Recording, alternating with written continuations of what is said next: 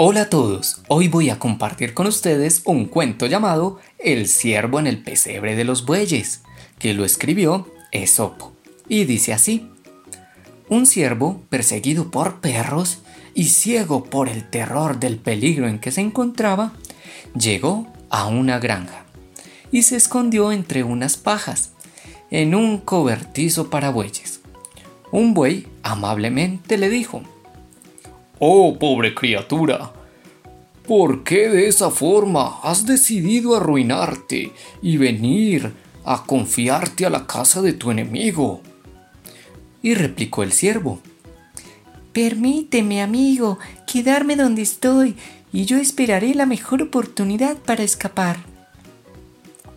Al final de la tarde llegó el arriero a alimentar el ganado, pero no vio al siervo y aún el administrador de la finca pasó con varios de sus empleados sin notar su presencia.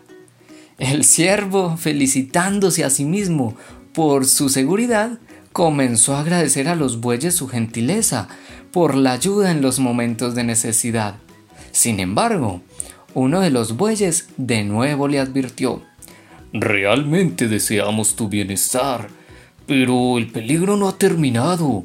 Todavía falta otro hombre de revisar el establo, que incluso pareciera que tiene cien ojos y hasta tanto no puedes estar seguro.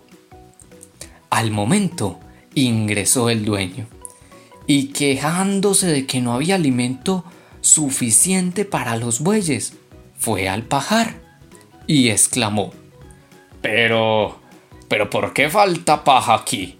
Ni siquiera hay para que se echen. Y esos vagos ni siquiera limpiaron las telarañas.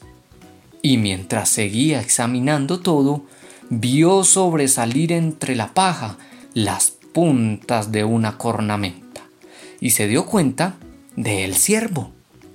Él había sido quien había quitado la paja para poder ocultarse mejor. Sin embargo, de inmediato el hombre ordenó que lo capturasen y que fuera sacrificado para dar de comer a la gente de la finca. Los bueyes solo lo miraron con tristeza.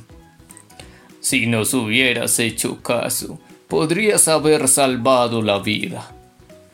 Y así es como termina este cuento infantil, recordándonos que más vale ser precavidos que lamentar las consecuencias. Nunca busques seguridad en el territorio del enemigo, ni te confíes de una racha de buena suerte, pues los peligros ocurren cuando menos te lo esperas. Fin.